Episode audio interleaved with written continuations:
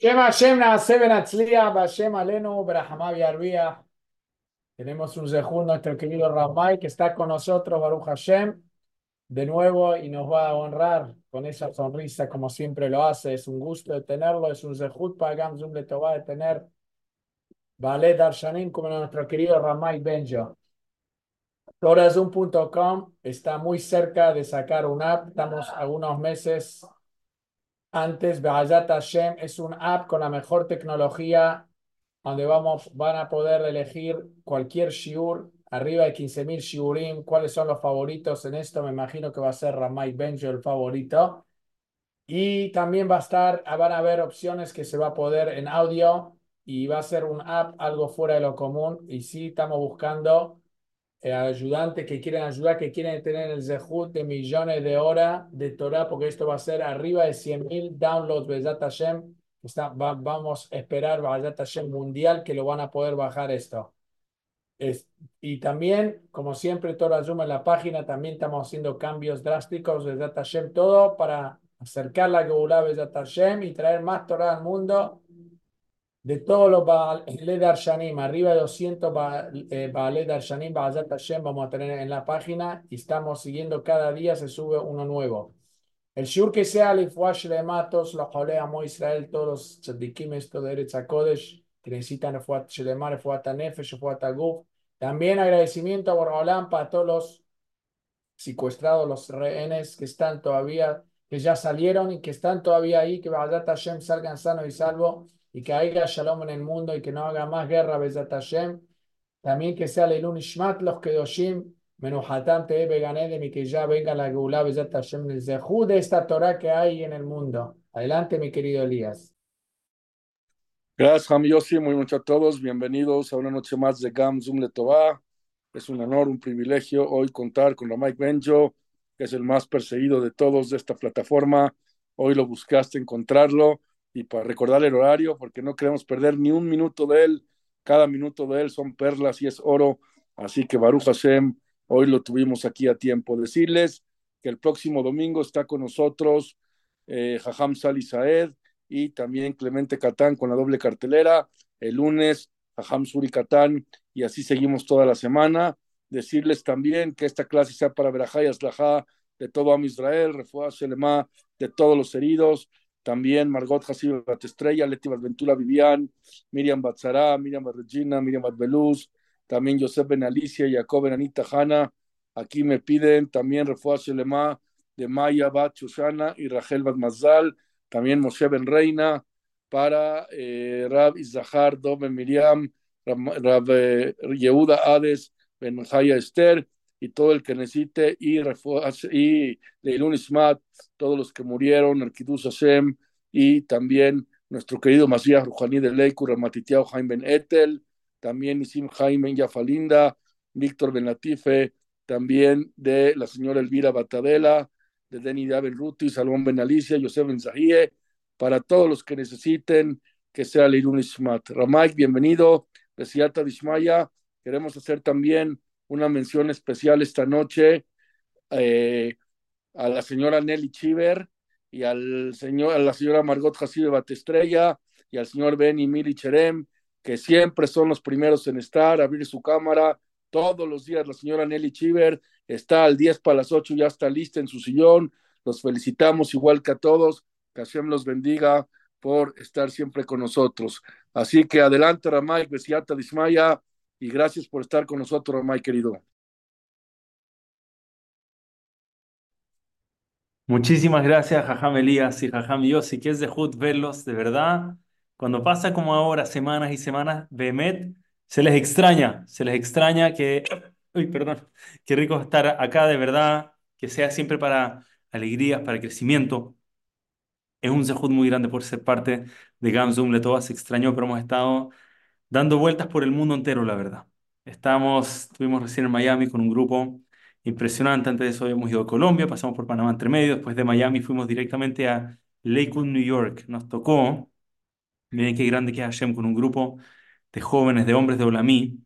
Nos tocó estar ahí para el Bahía de Ramatitiao Salomón. O sea, llegué a Lakewood, esto fue el día siguiente a mi llegada y fuimos con el grupo completo O sea, la probabilidad estadística que nos haya tocado, pero Hashem maneja el mundo y mueve el mundo.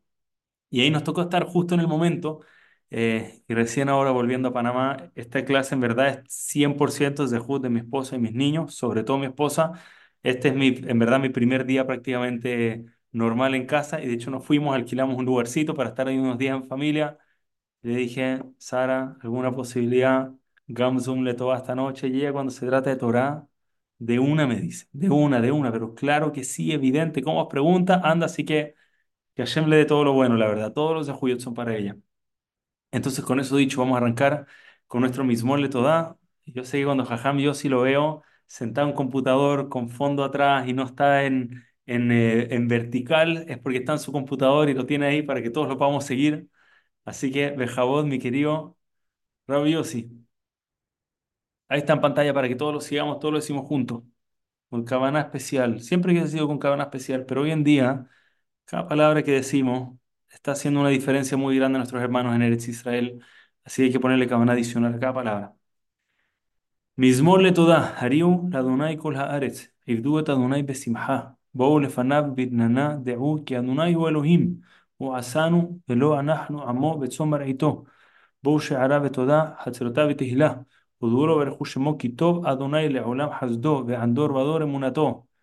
Buenas noticias, escuchemos Bezat Hashem, nuestro Padre en el cielo, que nos mande a todos Yeshua y Hamot.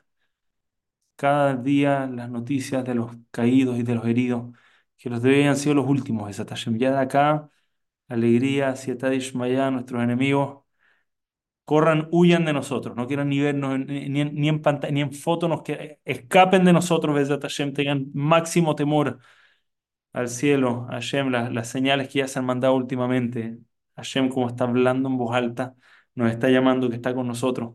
Hay que escucharlo, pero es Hashem que nuestros enemigos también lo escuchen, que a nuestros enemigos les lleguen los, los llamados directamente. Y escuchemos alegría, Besat Hashem. Como les dije, vengo llegando inspirado, vengo llegando de dos viajes impactantes. de Zehut para mí haber sido la verdad parte de estos viajes. Em, así que con, mucho, con, con, mucha inspiración y mucho me gustaría compartir, Besat Hashem, que, que Hashem me ponga las palabras correctas. Parashat Vaera es una parasha que abre un poco distinto como alguien que lo está leyendo por primera vez. Y está en Parashat Shemot, yo creo que imaginaba que en esta parasha debería estar pasando algo diferente. Y voy a explicar. Hashem le dijo a Moshe, anda Mitzrayim, sigue estas instrucciones, la serpiente, la mano, le da las distintas señales. Yo me encargo, todo va a estar bien. Ahora, cuando Hashem te dice todo va a estar bien, trata de imaginarnos un momento, si que se acerca, no sé, Joe Biden, y te dice, yo me encargo de esto, tranquilo, los recursos que necesites, yo me encargo, necesito que hagas algo para mi país. Presidente de Estados Unidos, ya, que me va a preocupar. Si uno me lo dijo Joe Biden, esa Hashem uno puede esperar que va a cumplir con su palabra. Imagínate viene la persona más, la, no sé, viene Estoy perdido en la lista porque sé que han ido cambiando, pero creo que todavía Elon Musk está en top número uno. Imagínate que viene y te dice, escúchame, hazme un favor y te voy a dar una linda, yo te voy a pagar algo al final. ¿Alguien tiene miedo que te va a pagar? Oye, ¿cómo va a ser para pagar? Evidentemente, si él te está diciendo, todo va a estar bien, él me va a dar el dinero. Viene Hashem. Viene Hashem. Y te dice, sigue estas instrucciones. La expectativa es muy alta. Es muy alta. Y le dice a Moshe, vas a ir y vas a hacer A, B, C. Y Moshe hace exacto letra por letra lo que le dice Hashem. Es la forma en la que estaríamos esperando que termine para Shemot. El pueblo judío salió de Egipto, es lo que hubiésemos esperado. Pero no solamente el faraón dijo que no, el faraón hizo mucho peor la siguiente circunstancia.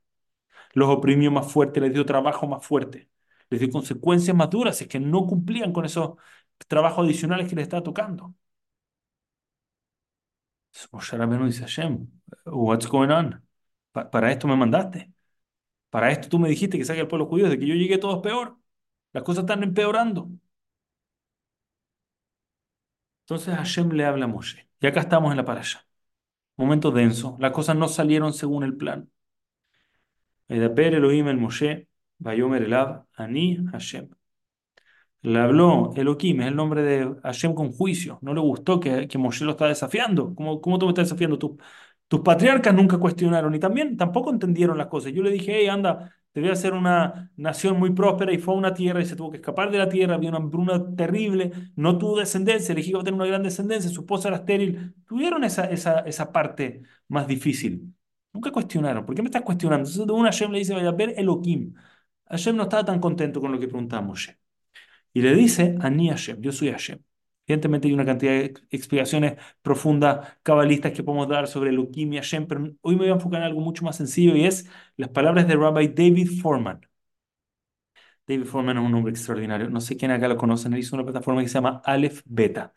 Y Aleph Beta es una locura. Los, que saben de lo que estoy hablando saben que es una locura de otro mundo. Los que no se lo están perdiendo. Aleph Beta. Y Rabbi David Foreman dice que es increíble la cantidad de veces que está traído las palabras Ani Hashem en esta, en esta, en esta para allá. Como que hay algo Hashem lo dice de nuevo, cada vez está hablando, está hablando y le dice, y Ani Hashem, no te olvides, Ani Hashem, Ani Hashem, ¿por qué está diciendo tan seguido yo soy Hashem? Entonces él dijo una, una parábola basada, solo quiero que sepan que yo soy un profundo amaretz del deporte. ¿okay? Cuando se trata de deporte, yo soy la burla de mi familia, la burla de mi comunidad, la burla de mis alumnos. En deportes esta no es, mi fuerte en lo absoluto. Y si ya soy una Maretz en fútbol, voy a hablar ahora algo de béisbol y de verdad para mí estoy hablando chino-japonés, voy a leerle los datos que tengo simplemente delante mío, pero no soy un gran conocedor de lo que estoy hablando. Simplemente la parábola dice así. Robert David Foreman habla de Babe Ruth. La verdad sí había escuchado, pero hasta ahí llegó todo lo que yo sé de béisbol es que se hace home run, hay tres strikes y hay alguien que se llama Babe Ruth. Ese es todo mi conocimiento. Babe Ruth era el superestrella jugador de béisbol, eh, el legendario número uno. Y las historias se cuentan de ellos, las leyendas, a pesar de que yo no sé mucho, como viví muchos años en Estados Unidos, escuchaba este nombre constantemente, la gran leyenda de la historia, lo que sería en el fútbol, lo que hoy en día es Messi, y probablemente va a ser Messi en una década, unos cientos de años más adelante, ese era Babe Ruth.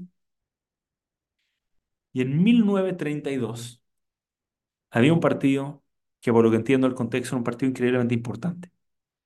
Y estábamos hablando de la jugada final. Era muy importante que Babe Ruth, que había tomado el bat, tenía que batear, tenía que batear con éxito, tenía que apuntar a un home run o tenía que apuntar a un golpe por lo menos suficiente para que terminen las vueltas. Sé que después de que golpean dan vueltas, hasta ahí llega la información que tengo. Tenía que dar un buen golpe. El que arroja la pelota lanza muy bien y hace un primer strike. No logra batear. Sé que en, otros, en, algunos países en Latinoamérica, ahí estoy viendo a la familia Jerem, me corrigen si estoy equivocado, pero juegan otros deportes, no es solamente fútbol, también hay básquetbol, también hay béisbol, ¿correcto? Chile, yo creo que Argentina también es solamente fútbol, otro deporte como que no existe en el país, nunca escuché de alguien que sepa o siga béisbol, pero en fin, entonces probablemente los de mis amigos de México, tal vez de Panamá, saben un poco mejor lo que estoy hablando. Strike one. Se vuelve a poner de vuelta, arrojan la pelota, y Babe Ruth vuelve a fallar. Strike two. Una más, se termina el partido. O probablemente, prácticamente se pierde el partido. Acá me dicen que algunos siguen rugby, fútbol americano. Excelente. Sé que son dos distintos. Ok. Va el tercer strike. Y el tercer strike, Babe Ruth dicen que baja el bat. En video de esto, al parecer. Él apunta hacia arriba, apunta lejano hacia arriba. Nadie sabe muy bien qué está apuntando. Y se vuelve a poner en dirección posición, agarra el bat, arrojan el tercero, lanzan y Babe Ruth le da un golpe de los mejores, al parecer de los legendarios de su vida. Al parecer este golpe fue parte de lo que lo hizo muy famoso. La pelota voló hacia la dirección opuesta, se fue muy lejano, fue un home run, ganaron el partido. Y cuando se fue muy lejano, dicen que fue muy lindo porque tocó la bandera, había una bandera muy arriba en eh, en, el estadio, había una bandera de Estados Unidos, entonces pasó rozando la bandera de Estados Unidos, pasó muy cerca de la bandera de Estados Unidos, y ahí vieron y corroboraron a dónde estaba parado, de cómo había apuntado, vieron el video, y él había apuntado la bandera de Estados Unidos. Él había puesto, como de alguna forma diciendo, fallé los primeros dos, pero se llama la pelota. Se lleva la pelota. Sobre David Foreman decía, la grandeza no es solamente que haya hecho el home run y que le haya dado la bandera, es el hecho de he called it before. Antes de haber golpeado, como que con una tranquilidad, con, con un control en yo sé lo que estoy haciendo, apunta hacia allá voy, hacia allá voy. Y después golpea. Y después de golpear pasa, wow, predijo el golpe, algo tan difícil de predecir, algo que es tan complejo. Un golpe puede llegar a cualquier lugar, pero fue capaz de predecir que iba hacia la bandera, lo encontraron impresionante y esto lo hizo una leyenda. Debate, que realmente lo predijo o no, pero sí que lo predijo, sin duda, una estrella. David Foreman habla con Moshe Rabbeinu, le dice, yo sé que ahora visto una parte, Elohim, visto una parte de visto una parte de que no entiendes exactamente qué estoy haciendo. I get it. Yo sé. Pero se está olvidando a Hashem, ¿por qué te lo estoy diciendo ahora? Porque ahora entiendo que no estás entendiendo nada, pero solo te pido, cuando al final de esta historia todo te haga sentido, acuérdate que yo desde un comienzo te dije a Hashem, yo desde un comienzo te dije tengo un plan. No es que algo salió mal según mi plan y lo arreglé más adelante. Es que este era el plan. Yo lo estoy manejando, estoy diciendo, estoy apuntando para allá y allá voy. Y todo va a ser para bien, todo va a ser mejor. Hacia allá voy. Hemos traído explicaciones en GamZoom en el pasado, por eso no las quiero repetir, de por qué era necesario que sea esta esclavitud más difícil, de por qué había que pasar por las 10 plagas. Ayer nos dice, I know what I'm doing. No me cuestionan. Y es Emet. Es Emet. Solo que en tiempos difíciles es tanto más difícil internalizar esto. Porque no tenemos idea de lo que está pasando en el mundo. O sea, la realidad no entendemos. What is happening? ¿Sí? ¿Qué pasó con el mundo? ¿Qué pasó? Somos a Israel, todo debería estar bien. Tenemos nuestra tierra, no debería pasar tragedia, no debería pasar cosas malas. We don't get it. Y Hashem nos pide, por favor, cuando estoy hablando como Elohim, no te olvides, Ani Hashem, yo tengo un plan para adelante. Elohim Rishonim, Elohim Haronim. El mismo Hashem que hace la primera parte, que no la puedes entender, es el mismo que planifica la última parte. Estoy rogando, por favor, que en esos tiempos adversos, en esos tiempos complejos, en esos tiempos difíciles, no te olvides que yo estoy contigo. Quiero contar algo. Es, impactante. Pedí una foto de esto, no logré conseguir la foto, pero les puedo decir que es Emet. Puede ser que lo he contado, pero me suena, me suena. Beliner, creo que no lo ha contado nunca acá, me parece. Si no, ahí Nelly, los, los que están acá siempre, constante, fijo, me van a decir, sí, hacemos Hazara, repetimos, o esta es nueva, pero creo que es nueva. Y dice así, había un hombre, Yehudí, estudió, él estudió en Londres. Este hombre contó lo siguiente, contó una historia de cuando él era todavía era un niño. Se le contó a Shlomo Fargi. Y él la contó, él la contó de primera persona, se le contó directamente a la persona. Le contó que cuando era niño tenía un evento. El evento, esto todo pasó en Londres, ocho y media de la mañana tenía este evento, un evento con todos sus compañeros. Y él tomó el micro, el transporte público, el bus, para llegar a este evento y estaba en el camino. Y él vio el reloj y se dio cuenta que son las, no sé, faltaba un poquito, creo que eran las ocho y media, si no me equivoco. Eh, el evento en verdad era a las, a las nueve de la mañana, algo por el estilo. Él se dio cuenta que todavía el reloj no era exactamente el... Era un poco temprano, no quería llegar, ustedes han visto, sobre todo los latinos, no queremos ser los primeros en la fiesta, entonces él decidió bajarse, estaba a punto de llegar a su parada, dijo, no, no me voy a pagar, también que me vean ahí, que llegué temprano, me quise ir, no, me voy a bajar unas paradas antes y se baja unas paradas antes con la esperanza de buscar un Starbucks o algo por estilo y se baja en un lugar que no tiene idea dónde queda, qué es, qué hay alrededor. La verdad no sabía muy bien. Ok, en fin, se baja. Apenas se baja, dijo, esto fue una pésima idea. Ah, era para llegar ahí, rápido me voy para otro lado, no es que la gente me está espiando y si, no digo, llegué un poco antes porque tenía que hacer un trámite. Who cares? Apenas se bajó, dijo, esto fue una pésima idea porque me estoy bajando a un lugar que no conozco ni sé llegar bien a mi casa. Era antes de los tiempos de Waze, antes de los tiempos donde todo abres un mapa y llegas, no sé bien cómo llegar desde acá, pero en fin, ya se bajó. Y cuenta que se dio vuelta, camina un par de pasos hacia Starbucks escucha una explosión, ¡boom! Una explosión durísima. Joven Yehudi cae de uno al suelo por la explosión, escucha así un silbato en, en, los oídos, todavía lo está molestando, están retumbando los oídos por la explosión que haga escuchar, hay humo, hay gritos, está muy desorientado. Sí, inmediatamente se da vuelta y se da cuenta que el bus donde él estaba había explotado. El bus donde él estaba había explotado recién, se salvó por segundos.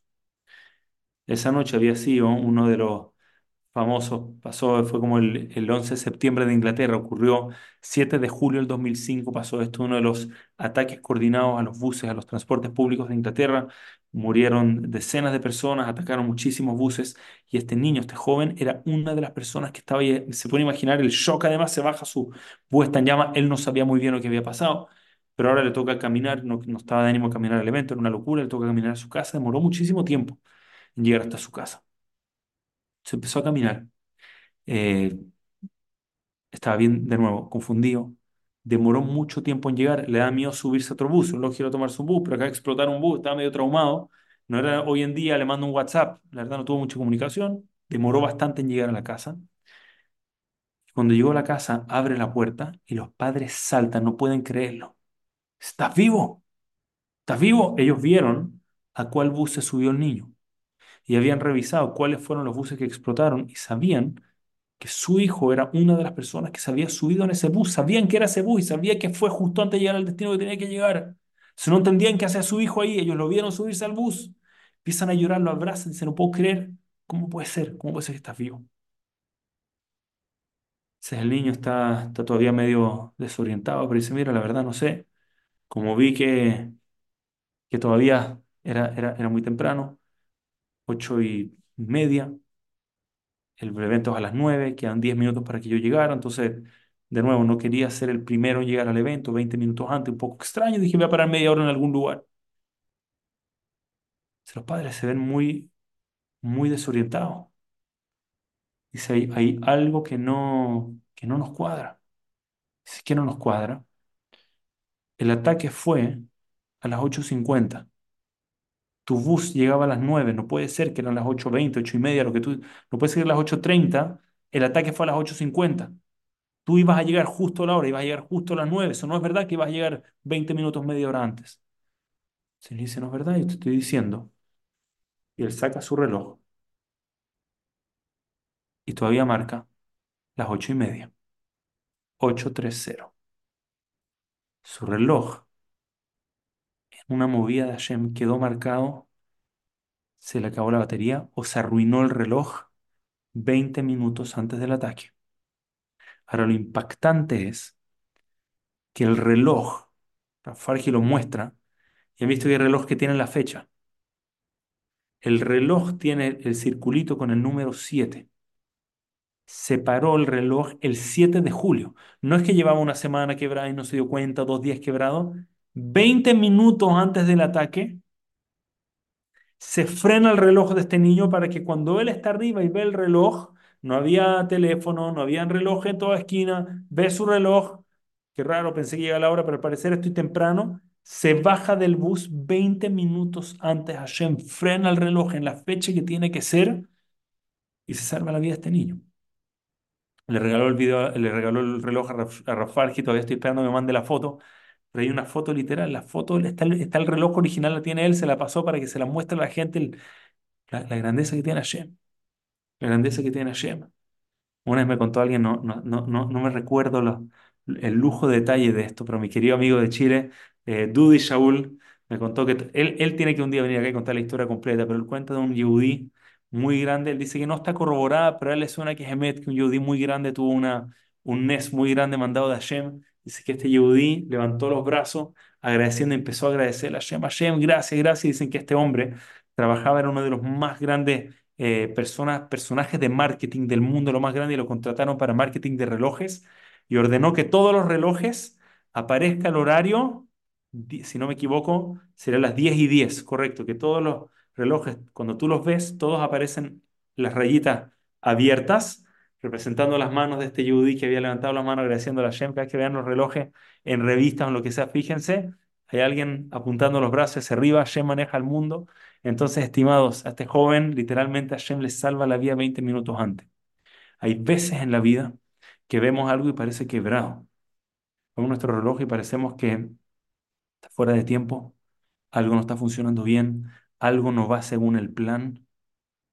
Ese es el plan aunque no lo entendamos, aunque solo veamos Elohim, Moshe Rabenu pasó con todo el pueblo judío cuando se abrió el mar, tuvieron un nivel de Ruach HaKodesh el más elevado de la historia y fueron capaces de ver toda la historia de la humanidad Y Moshe dice, ¿cómo fui capaz de, cómo fui capaz de cuestionarte?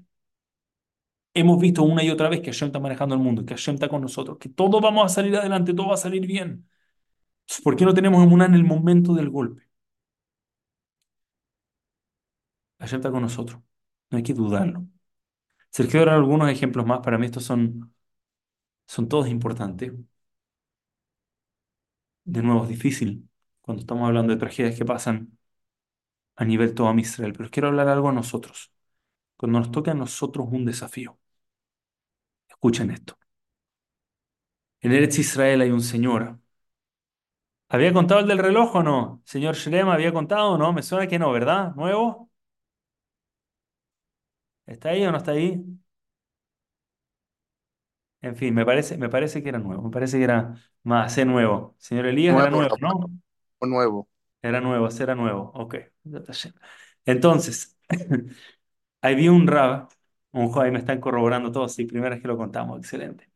Había un hombre yehudí, rab, muy querido por todo el mundo, vivi- viviendo en un salario, estoy hablando, salario de rab de lo justo y necesario, en circunstancias increíblemente humildes. Le tocó una simja, a Hnasat Kala, le tocó casar a su hija. Y le costó no solamente ahorrar, también pedir favores y tratar de juntar los fondos. Y fue juntando el dinero, nunca antes tuvo de hecho tanto dinero, no está acostumbrado a juntar, entonces fue juntando, agarraba lo- los, los cash, lo- los, fajos de, de billete, le ponía un elástico, lo guardaba en su cajoncito secreto, iba juntando más, estaba ahí acumulando todo el dinero y gracias a Dios, a días antes del matrimonio, lo poquito que le faltaba, tenía ya su cajoncito bien lleno y tenía todo listo ya para pagarle al camarógrafo, al catering, a la banda, a todos los detalles, la música, todos los detalles estaba todo listo para pagarlo, el salón, etcétera. Se levantan el día antes del matrimonio. El hombre sale de su cuarto y se da cuenta que está todo un poco desordenado. Y al parecer, alguien entró a robar la casa. Y él ni fue a revisar nada más, no tiene nada de valor en su casa. Fue directamente al cajón, probablemente fue alguien tateado, alguien dijo algo, abrió el cajón y el cajón está vacío. Todo el dinero de todo el matrimonio de su hija, out. Me tiene el corazón roto. La hija está en un momento de nervios. ¿Qué va a pasar? Papá, hay jupá, no hay jupá. Le dice, escúchame, dame unos minutos porque voy a, tener que pedir, no sé cuánto confían en mí, pero un rabino muy querido, pero voy a preguntarle al fotógrafo si me puede dejar pagarle en un año más, por lo menos lo que me va a lograr en juntar este dinero, si es que lo junto, pero déjame ver qué pasa. Se llama el fotógrafo. Mi que Israel, Ken, como el pueblo judío. Lo digo una y otra vez. Y, y no es suficiente. El fotógrafo escucha y dice, Raf, ¿sabe cuánto lo queremos nosotros a usted? Escúcheme, para mí no hay un costo, es el costo oportunidad del día, pero para un rap como usted, con todo lo que usted entrega, olvídese del costo y voy a tomar fotos, me voy a asegurar de hacerlas extra lindas. No todos los días tengo el mérito a sacar fotos como mitzvah, en general lo hago como parnasá, como mi trabajo. No se preocupe de sacar las mejores fotos, yo me encargo de la foto, yo me encargo del video, olvídelo, usted vaya y disfruta la jupa. Llama al catering, mira si hay alguna forma de el pago, aplazarlo. Dice, mira, te voy a dar un plazo de pago de lo que tú necesites y te voy a cobrar únicamente el costo. Todo lo demás, it's on me. Algunos de los gastos, de hecho, los puedo donar yo mismo, algunos, algunos del personal van a venir también voluntarios. Yo voy a hacer que esto sea lo más absurdo, ridículo. Estoy calculando alrededor de un 15-20% del presupuesto que te iba a costar. Todo lo demás, donación mía para la hija del Rab, con mucho gusto. Enjoy. La banda, tranquilo, Rab, tocamos gratuito, no se preocupe, todo bien. Uno por uno. Todos se ponen de acuerdo, Rab, no se preocupe. Rab termina el último llamado, ve a la hija, una noticia. Ay, Jupa, mañana te casas. Oh, la hija empieza a saltar, gracias a Dios, no sabe cómo el padre lo resolvió. Fueron todos los Yudim que lo resolvieron, pero está feliz, dichosa, Baruch Hashem. Día siguiente, van toda la familia sin la novia, la novia venía en un vehículo especial, está la familia, y de repente, de repente aparece, ya están, están esperando, aparece en un auto lindo, decorado, donde está la novia, y la novia se baja del auto. La familia se entusiasma tanto, y uno de los que se entusiasma mucho, había una niña pequeñita de cuatro años, que ve a su hermana vestida de novia y no lo puede creer, y sale corriendo, sin pensar, corre. Y de una el padre le dice, no, no, espera, espera, no corras. calle, es peligroso. La niña corre, salta a la calle. Viene un vehículo a alta velocidad, golpea a la niña y la niña vuela. Un golpe sólido, seco, fuerte. La niña vuela, se ve entusiasmada a ver a su hermana. Cae al piso. Hay un momento de como que a la familia entera se le viene el mundo abajo. Están todos viendo, nadie se atreve a acercarse a ver en qué condición está la niña. Pasan cuatro segundos.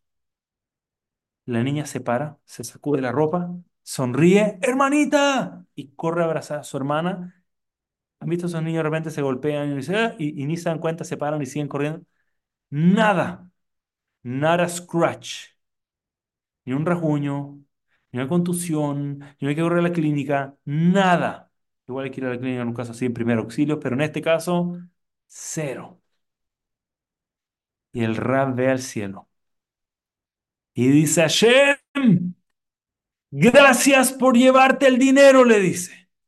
Gracias, gracias, gracias, gracias por llevarte el dinero del matrimonio. ¿Y que no te llevaste a mi hija? Le dice, gracias, gracias, gracias. Tienen que haber caparot. Qué bueno que fueron esas. Llévatelo con alegría, con gusto te lo doy. Gente que tiene la capacidad de ver a veces algo que pareció tan malo en su momento, tan oscuro. Gracias a Shem, que fue el dinero lo que te llevaste. El Ramni lo dudó dos veces. Qué bueno que fue eso. Qué bueno que fue eso.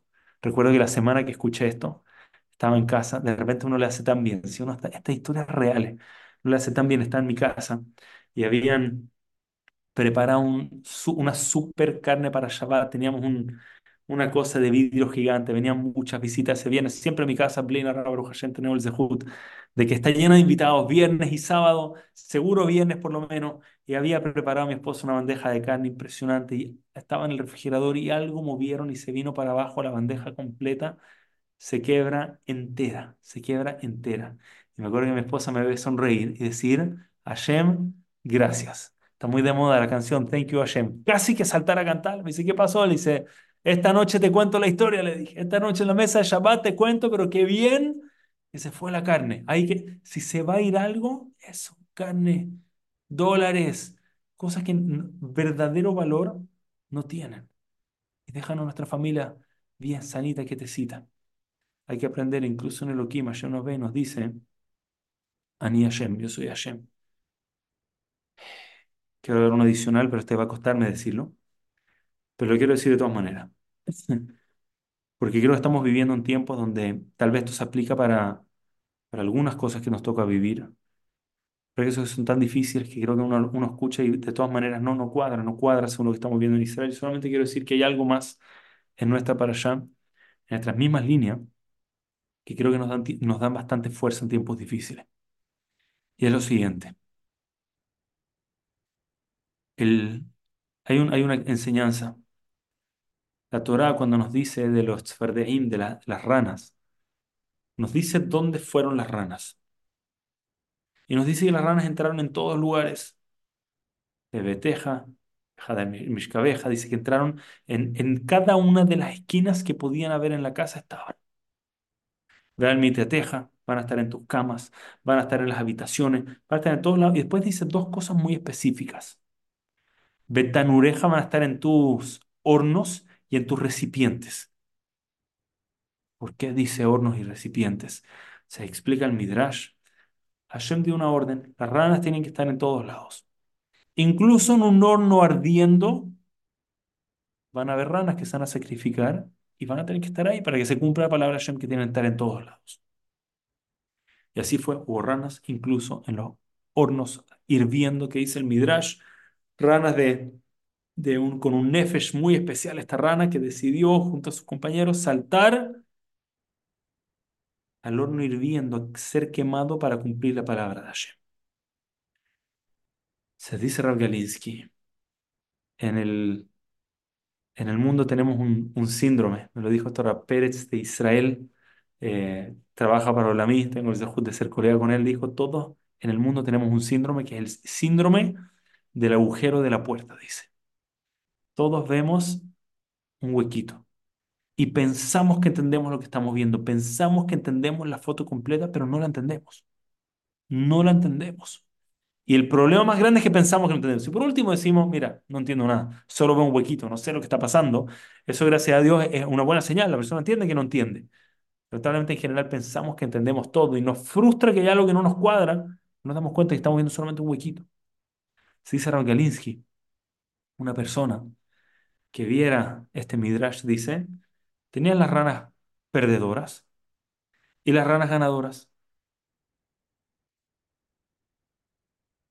¿Cuáles son las ranas ganadoras? Las que le tocaron, están en todos lados, gracias a sobrevivieron. Y las ranas perdedoras, las pobrecitas, allí les tocó no solamente morir, morir quemadas. Esas son las ranas que perdieron. Pobrecitas, les tocó una misión más difícil. Dice, sin embargo, estaría faltándote un detalle muy importante en los psukim. Porque dice que después Moshe le dijo al faraón, van a irse las ranas y se van a morir las ranas y todos van a estar afuera ahí en la costa. Vaya a Hashem Kidvar Moshe y Hashem hizo, como dijo Moshe, Vayamutu Atzfardeim y murieron las ranas. ¿Cuáles ranas? Mira Batim, de las casas. Mira Hatzerot, de los exteriores. Mira Sadot, de los campos. ¿Qué pasó con las otras ranas? Dice el Midrash.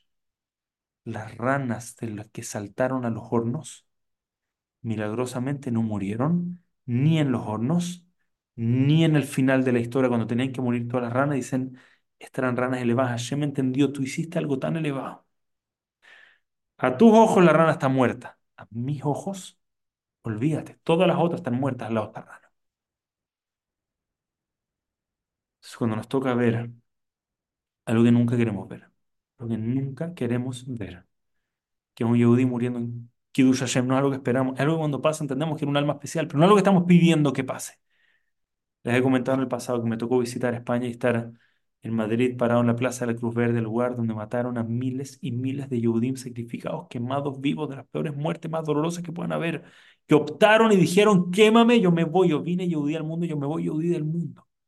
Que aquí en ese lugar es difícil explicarlo. Uno que no lo sabe no lo, no lo siente, pero una vez que te das cuenta dónde estás parado, irías un día normal y hay conciertos y hay café y hay... Pero vas a este día que se, se ambientó como debía ambientarse. La que un lugar así, y nosotros que vemos una parte de la foto decimos, fue, la persona murió y ya no está. Esa fue, lamentablemente, los que perdieron en la historia. Hashem dice, esos, los que a tu ojo simple fueron sacrificados por cualquiera que haya sido la causa uno, no lo pedimos, no lo buscamos, pero tocó. Son almas especiales y créeme, they're not gone. No es que desaparecieron están en el puesto más elevado de todos, más alto de todos, ¿no? Y, perdón que os sigo diciendo, no lo esperamos. ¿Por qué? Porque hay religiones que dicen, no, tu máxima aspiración tiene que ser morir. Por... Eso no es lo que buscamos. Nosotros buscamos la vida y luchamos por la vida y todo por la vida. Le manja Elohim Haim. Buscamos siempre la vida. Cuando pasa algo que va más allá de nuestras manos, Hashem dice, they're not gone. No son las ranas que perdieron, son las ranas que ganaron solo que vemos solo por el huequito. Please confía en mí, dice Hashem. Entiendo que hay una parte que tú no puedes ver, pero has visto cómo históricamente siempre he estado con ustedes y siempre pareció que las cosas están mal y de alguna forma salimos adelante, de alguna forma Hashem nos salvó y de alguna forma nos multiplicamos en el mundo y volvimos a surgir como nunca antes. Alguien, alguien me, alguien me dijo hace un tiempo, como el Fénix. Dije, no, no como el Fénix. El Fénix somos nosotros. Nosotros, la historia viene de nosotros. El Fénix nos lo, nos lo copiaron. ¿Sí o no? Mitología que copia, copiando la historia de Israel. Viene, la leyenda es nosotros. La nación, la nación eterna. La nación, Mark Twain, varios dicen, la, nación de la inmortalidad inmortal. Es decir, el mundo dice ya acaban de desaparecer y vuelven a surgir al máximo nuevamente. Hashem dice, por favor, confía en mí. Incluso cuando estás en un momento de Elohim, ten fe y confía en mí. Hace un tiempo estuvimos en una capacitación en Argentina, hace como seis semanas atrás, cinco semanas atrás, le compartí a los Mecarebim de Buenos Aires algo muy, muy potente. Moshe Avitán, esto ya pasó hace unas décadas, no fue durante esta guerra, fue unos tiempos anteriores donde lamentablemente habían tiempos de intifada, tiempos de atacar a Yehudim civiles en la calle. Moshe Avitán estaba manejando y vio que había una moto, lo está tratando de adelantar. Entonces, de alguna forma estaba tratando, no había suficiente espacio para dejarlo, pero está tratando de permitir que lo adelante y finalmente le dio un espacio y avanzó esta moto. El hombre no alcanzó a darse cuenta de lo que pasó. El motociclista sacó un arma, apuntó a la ventana y disparó- empezó a disparar a la ventana.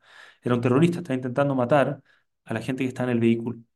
Se Moshe Habitán está ahí con su esposa, sus niños, empieza a maniobrar, pero una bala le llegó en la cara, le llegó en el rostro. Entonces de una se le bloqueó, se le bloqueó la vista, se le atravesó por un lado, por una mejilla, le salió por la otra la bala.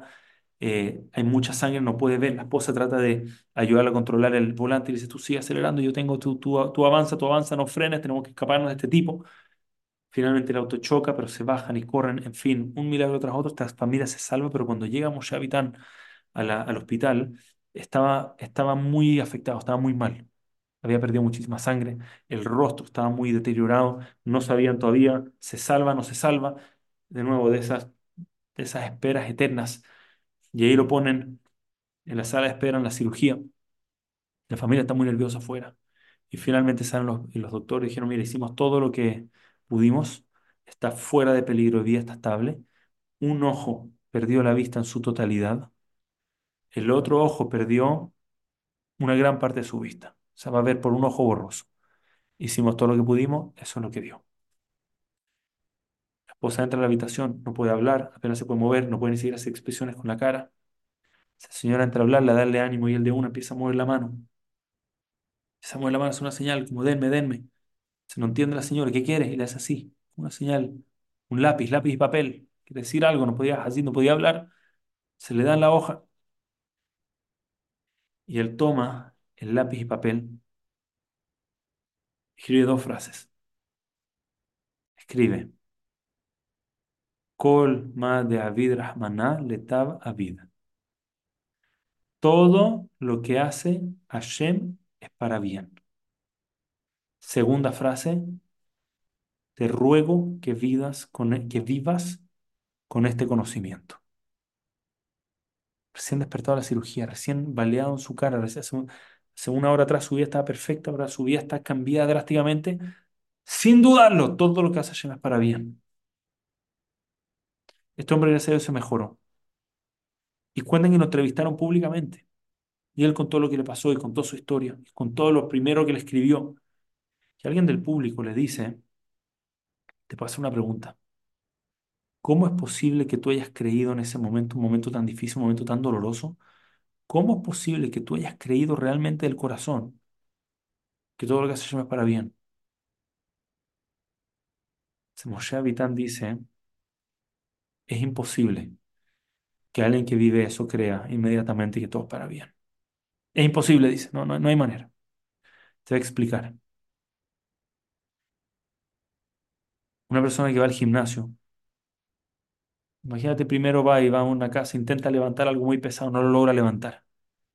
Va al gimnasio y entrena y entrena y entrena y entrena menos peso, más peso, más peso, más peso, más peso. Un día nuevamente se acerca la pesa, levanta la pesa pesadísima, esta vez la levanta. La gente lo ve y le dice, ¿cómo puede ser que de la nada llegas y levantas la pesa? Dice, de la nada, nadie puede llegar y levantar esta pesa de la nada. Esto viene con mucho ejercicio. Si yo llevo años de mi vida donde me propuse que cada vez que pase algo, en mis ojos malos, por muy mínimo que sea, la primera frase que sale de mi boca es todo lo que hace Hashem es bueno. Si se me cae el Pyrex con carne, lo primero que voy a decir es todo lo que hace Hashem es bueno. Colma David Rahman el Tabavid.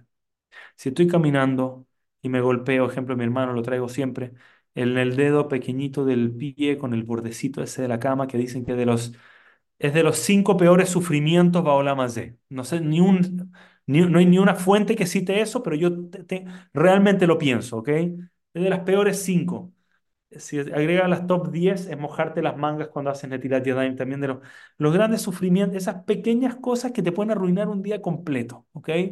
Ahora que estoy en Panamá, uno baja la 4, que es cuando un mosquito te pica en la parte de abajo del pie donde no te lo puedes rascar porque no hay acceso porque el zapato te lo cubre. Cosas pequeñas que son tan frustrantes en el momento y él dice, me pasaban estas cositas y apenas, oh, me picó el mosquito acá, no puedo creerlo, pero ¿sabes qué? Colba, David Rahman, estaba David. Lo veían con cara de loco. Ahora para algo tan pequeño, sí. Hashem quería una picadura ahí. ¿Tú, crees que es una coincidencia? Hashem la quería ahí. Ya, ese, era- el lugar. No es que se equivocó el lugar, tiene que ser un poquito más. Ese era el lugar. ¿Qué? ¿Tú ves que pisé en el lugar equivocado? Golpeé el bordecito de la cama. Ahí es donde tenía que golpear. Ese era el punto que tenía que golpear. Cada vez que me pasaba algo pequeño, lo repetía, lo repetía, lo repetía. Cuando me llegó el día, y yo sabía que si algún día me tocaba un peso más grande, yo lo iba a poder levantar, porque llevo años levantando pesas, le dice. Cuando me tocó esto, ya era instintivo para mí. Tocó una más difícil. Y yo tenía que decir la frase, ya estoy acostumbrado. Pero no podía decirla, tenía que escribirla. Pero tenía que hacer lo primero que yo voy a decir o pensar después de algo que yo no entiendo. Todo lo que hace Hashem es para bien. No puedo cuestionarlo. Solo veo un, un huequito del agujero. Nuestra historia hemos visto cómo está con nosotros. ¿por qué voy a empezar a cuestionarlo ahora? Estimados, se me acaba el tiempo y no he empezado con el título de hoy. El título de hoy es Vivir el futuro. De hecho, me falta todavía conectar ese concepto con Vivir el futuro, pero prefiero pasar al concepto número dos y lo vamos a hacer súper resumido. Pero me, me tocó compartir una shiva del abuelo Beto, un tzadik de nuestra familia, falleció, eh, abuelo de mi cuñada, pero un tzadik muy grande acá en Panamá, falleció, compartí unas palabras. Creo que, que corresponde traerlas acá, así que que también sean Leilu Nishmato Bezat Hashem, alguien que toda mi familia quería mucho acá en Panamá. La idea es la siguiente. En Parashat Vaera, la Torá nos menciona por primera vez quiénes eran los padres de Moshe. Pareciera ser un poco tarde, ¿sí o no? Ya, ya llevamos una parasha completa hablando de Moshe Rabenu. Cuando nos habló de Moshe, ya sabemos quién es Aarón, ya sabemos quién es Miriam. ¿Por qué, por qué recién ahora me está trayendo la, la ascendencia de Aarón? De, de Aarón, Moshe y, y- y Miriam. La Torá nos dice, Vaikaj Amram et Yochebet, Dodató, Lole y Isha, y tomó entonces Amram a su tía Yochebed como esposa, Batele lo de Aarón, Bet Moshe, Ushne, Haye, Amram, Sheba, Shoshibu, Metshana. ¿Por qué ahora nos está diciendo esto? Todo esto lo debimos haber escuchado antes. Entonces uno podría, esta es una pregunta de Ramón Feinstein, uno podría decir, mira, simplemente no, no hubo el contexto, si no, no habíamos hablado del contexto antes y recién ahora la Torah sintió que era el momento para este contexto. Pero no es verdad. Ramón se dice no es verdad, porque hubo un pasuk explícito en el segundo pérez de este, este libro, para Shemot, donde la Torah sí nos habla de los padres de Moshe. Y dice, Vayelech ish mi bet Levi, está hablando del padre Moshe, y vino y fue un hombre de la casa de Levi, Veikajet bat Levi, y tomó a una hija de Levi, que está hablando la madre de Moshe. ¿Por qué no dijo ahí los nombres? ¿Por qué no lo dijo? ¿Por qué, por qué esperó hasta ahora? ¿Y por qué? ¿Cuántas palabras adicionales? Si solamente, lo único que tenía que decir era, Yochebed. Si quiere agregar mi bet Levi, pero Levi, bat Levi, ¿cuántas palabras adicionales hay en el pasuk? Será Moshe Feinstein, claramente la Torah no quería decirlo ahí, claramente la Torah lo quería decir acá, y hizo un esfuerzo grande de traer más palabras para no decirlo antes. ¿Por qué? Porque no era acabó para ellos traerlos antes. Porque Moshe era un bebé, y es verdad, tiene un gran potencial, se iluminó la casa cuando él nació, es verdad, veíamos un potencial gigante, pero todavía Moshe no había hecho nada.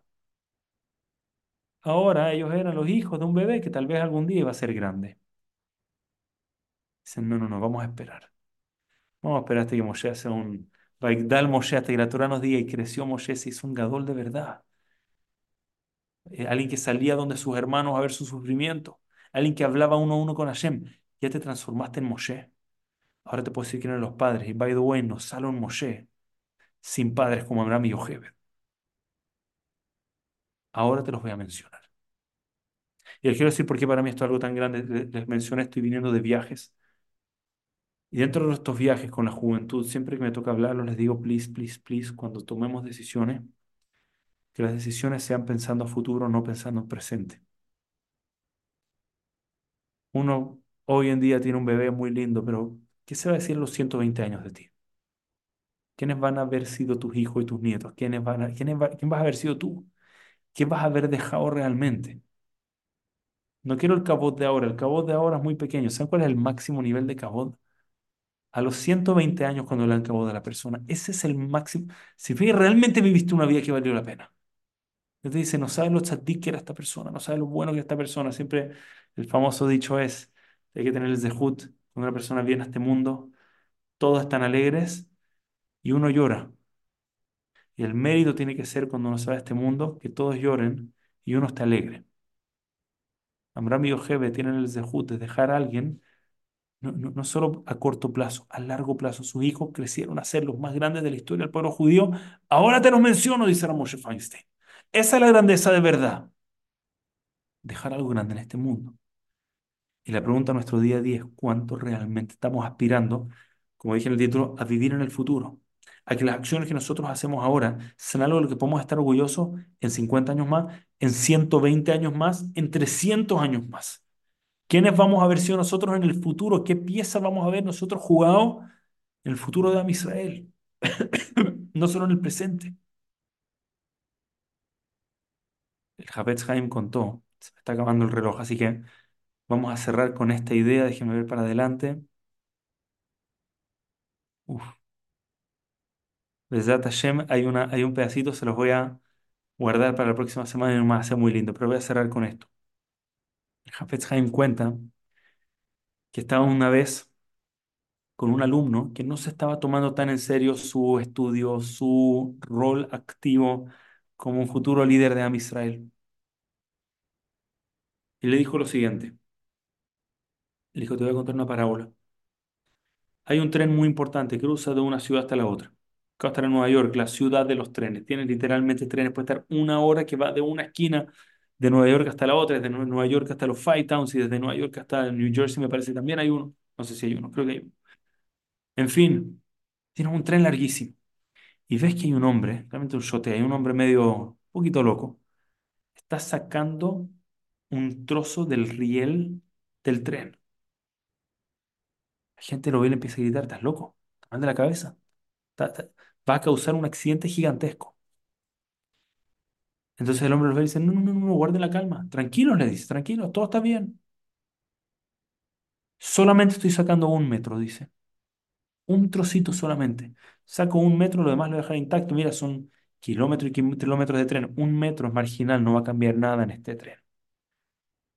La gente se ríe y se burla de él. Un metro. Un metro. Escúchame, tú sacas ese metro y todo el tren se te descarrila, vas a hacer un accidente gigantesco, le dice. Porque ese metro está conectado a otro metro y otro metro y otro metro, está rompiendo todo el circuito entero. Dice el Jafetz Haim, si tan solo entendiéramos que cada uno de nosotros somos ese metro. Recibimos nosotros la Torah, tenemos el mérito. Cientos de personas acá conectadas en una clase, Gam Zoom, Letová, tenemos, tenemos el mérito. Hashem, recibimos el tren. Ahora que en kilómetros por delante las futuras generaciones y yo soy el metro del que depende. ¿Qué pasa para adelante? Estoy poniendo mi riel. Sólido, seguro, firme, donde va, como va.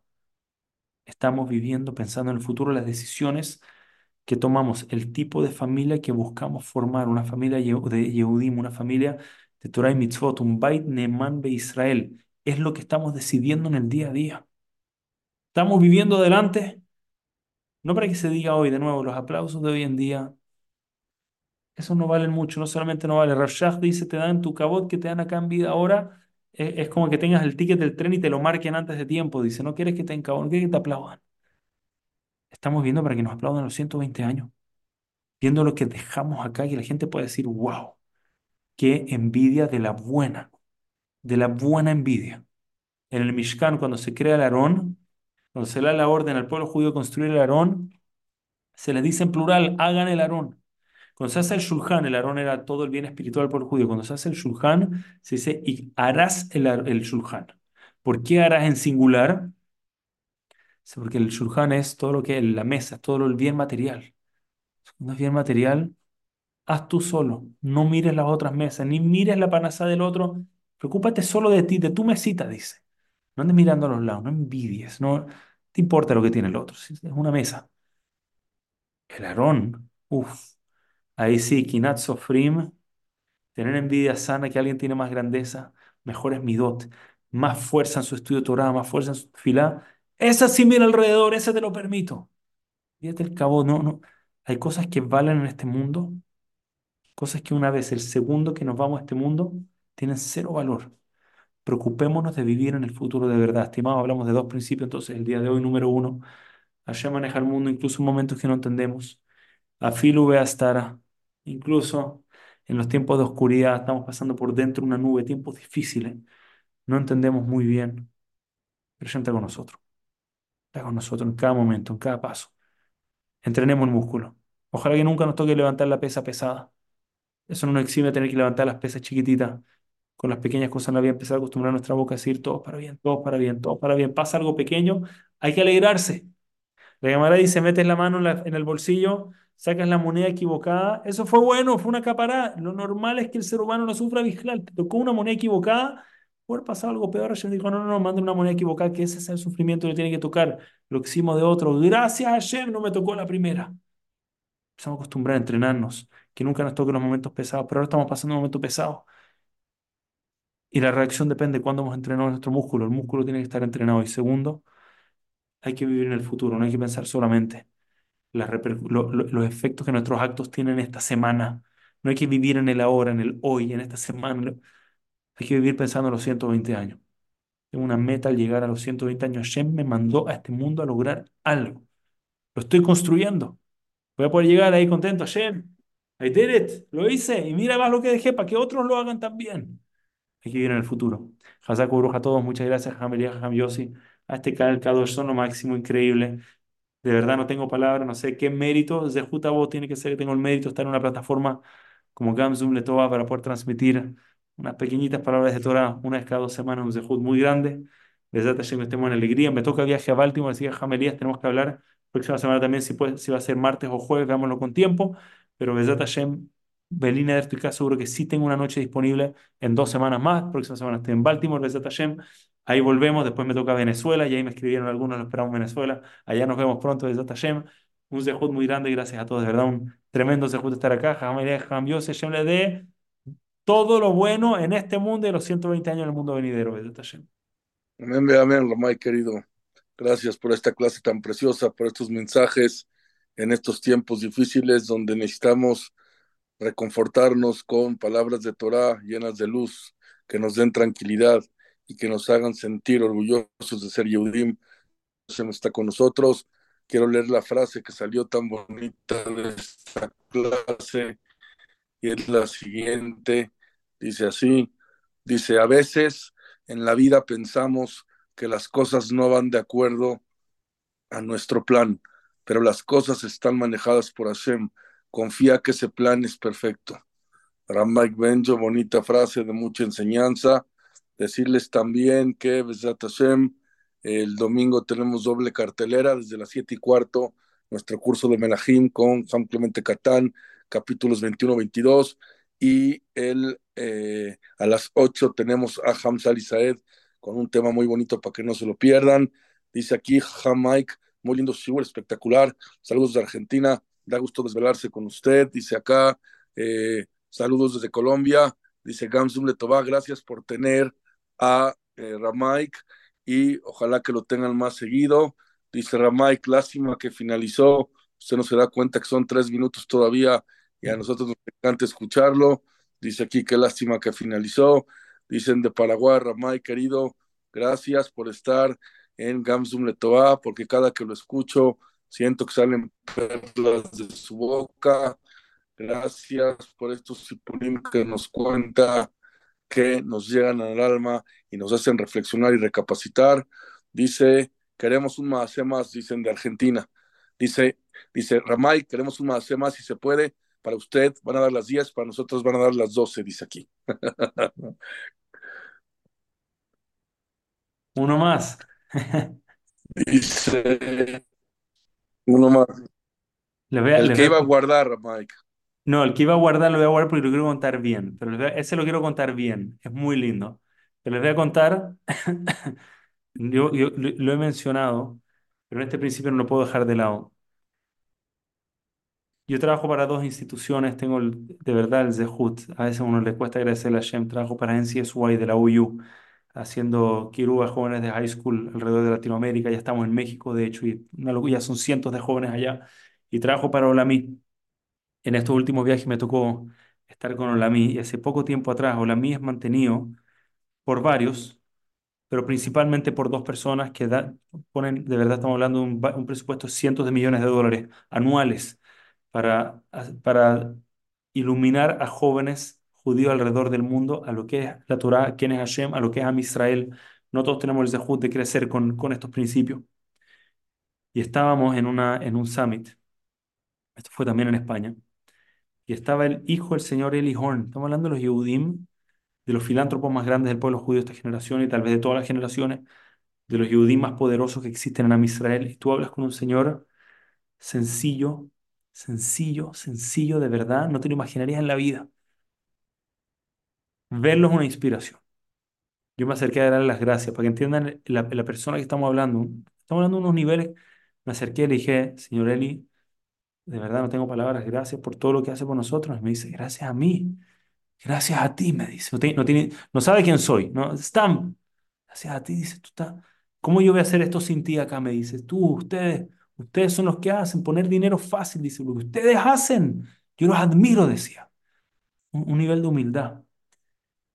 Entonces su hijo, Ephraim Horn, nos habló, nos habló a, a todo el grupo completo, a todos los, latinos, somos cientos de latinos, y habló con una humildad, un hombre sencillo, de verdad, admirable en todos los sentidos de la vida.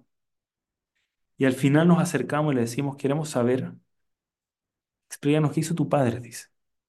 ¿Cómo tu padre cría a alguien así en un mundo donde podían tener todo, o sea, con todos los lujos, claramente que, ¿cómo sale un niño así de humilde, enfocado en Torah? Y él dijo dos cosas.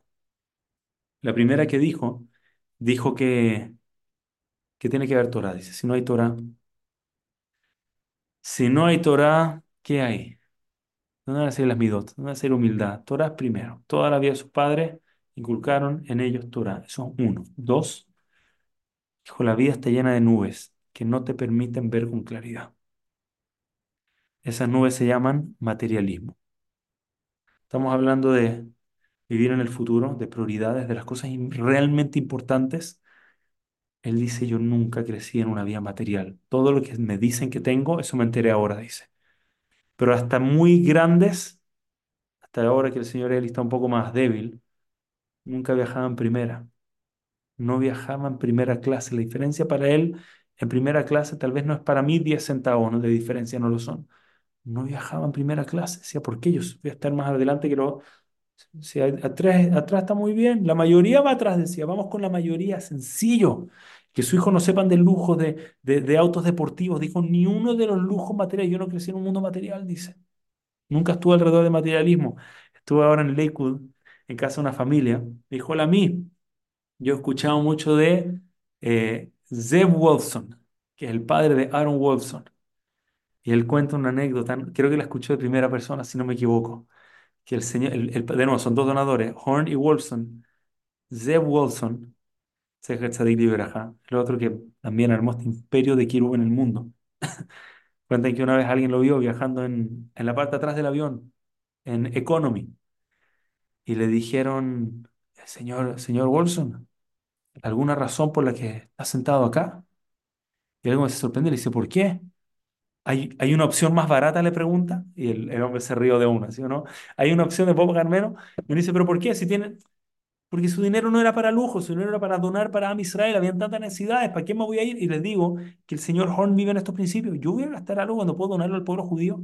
Y vi- vidas que puedo cambiar en el pueblo judío, Yodim que puedo acercar, y me voy a sentar adelante en primera clase. Para eso voy a gastar mi dinero. No, no, no estoy jugando para nada, Hazel Shalom, que va en primera clase. Estoy hablando de otros, otros, otros parámetros simplemente. Estoy hablando de gente que vive en un mundo que el materialismo entienden que es una herramienta para hacer la voluntad de Hashem, y yo puedo realmente termina la vida y hoy en día uno puede decir, como Abraham Yocheved, uno puede decir, este es el señor Eli Horn. Wow, no tengo que saber nada de él para que se me llene el corazón de orgullo. Abro los videos de lo que son la mía en el mundo. Wow, eso, eso hiciste tú, eso hizo, la familia Wolfson. Eso es a largo plazo. No decir, wow, míralo él, no sabes cuánto din- dinero tenía y los lujos con... No, alguien que dejó de verdad. Alguien que realmente dejó, impactó, cambió el mundo para adelante. Tenía que transmitirlo, tener mis apuntes y no lo mencioné. Ya que me lo están pidiendo, lo menciono. Hazak. Fueron seis minutos, así que vino, vino con Tosefet, vino. Gracias, Ramay, querido. Gracias. Seis minutos de usted son bastante buenos para nosotros. De, de verdad, un, un, honor, un honor. No me gusta abusar del cajal, por eso lo, yo sé que algunos quieren, pero, pero me gusta respetar el horario, porque si no, después no me entran a escuchar, me dicen, no, este habla muy largo, así que respeto el horario. Sabe, Ramay, que con usted no pasa el tiempo, el reloj se detiene. gusta escucharlo, dice Shabbat Shalom, gracias por esos seis minutos, porque son Onex Shabbat para el fin de semana. Dice Ramaik, siempre es increíble escucharlo. Muchas gracias. Hola, nos dicen de Venezuela. Aquí me escriben, Ramaik, Bencho, lo estamos esperando en Venezuela. Venga pronto, ya va a ir para allá. Ya saben que Ramaik es el trotamundos, así que muchas gracias. Y decirles también, como ya comenté, que el día de el domingo doble cartelera con Rab Clemente Catán y Hamza Lizaed, el lunes Hamzuri Catán, y así seguimos toda la semana. Torazum.com, la mejor opción en Torah, en frases, así que no se la pierdan, difúndanle un amigo, ya que una clase puede cambiar la vida de muchos. Y, ayer, eh, quiero decir rápido, Namarra Mike, porque usted es parte de esta plataforma, fui a un restaurante con mi esposo y mis hijos, y la gerenta Yehudía se acercó a la mesa y dijo, perdón que me acerque, tengo que decirles algo. Y dijimos, bueno, pues a lo mejor nos va a dar la comida gratis o una cosa de esas, pero dijo, no, quiero decirles que Gamsum Letová ha cambiado mi vida y la de mis hijas. En la pandemia no sabíamos qué era Torah, no conocíamos esto, empezamos escuchando clases y de repente nos hicimos adictas. Y si no es en vivo la subimos al otro día, pero Gamsum Letová ha cambiado nuestras vidas, así que eso da mucha satisfacción y usted es parte de esta plataforma Ramaik que inició con nosotros, Ramaik. Besat Hashem, Qué lindo, qué lindo feedback. Behemet, llega al corazón. Gracias, Ramay, querido. Familia Gamsum Letová, Shabbat Shalom a todos. Nos vemos el domingo. Doble cartelera desde las siete y cuarto. Saludos a mis padres que nos están viendo por ahí. Y gracias a todos. Que Hashem los bendiga. Buenas noches a todos. Hasta el próximo domingo. Stop, Shabbat Shalom. Ramay, hablamos mañana para ver qué día de la semana que entra o cuándo nos vuelve a tocar.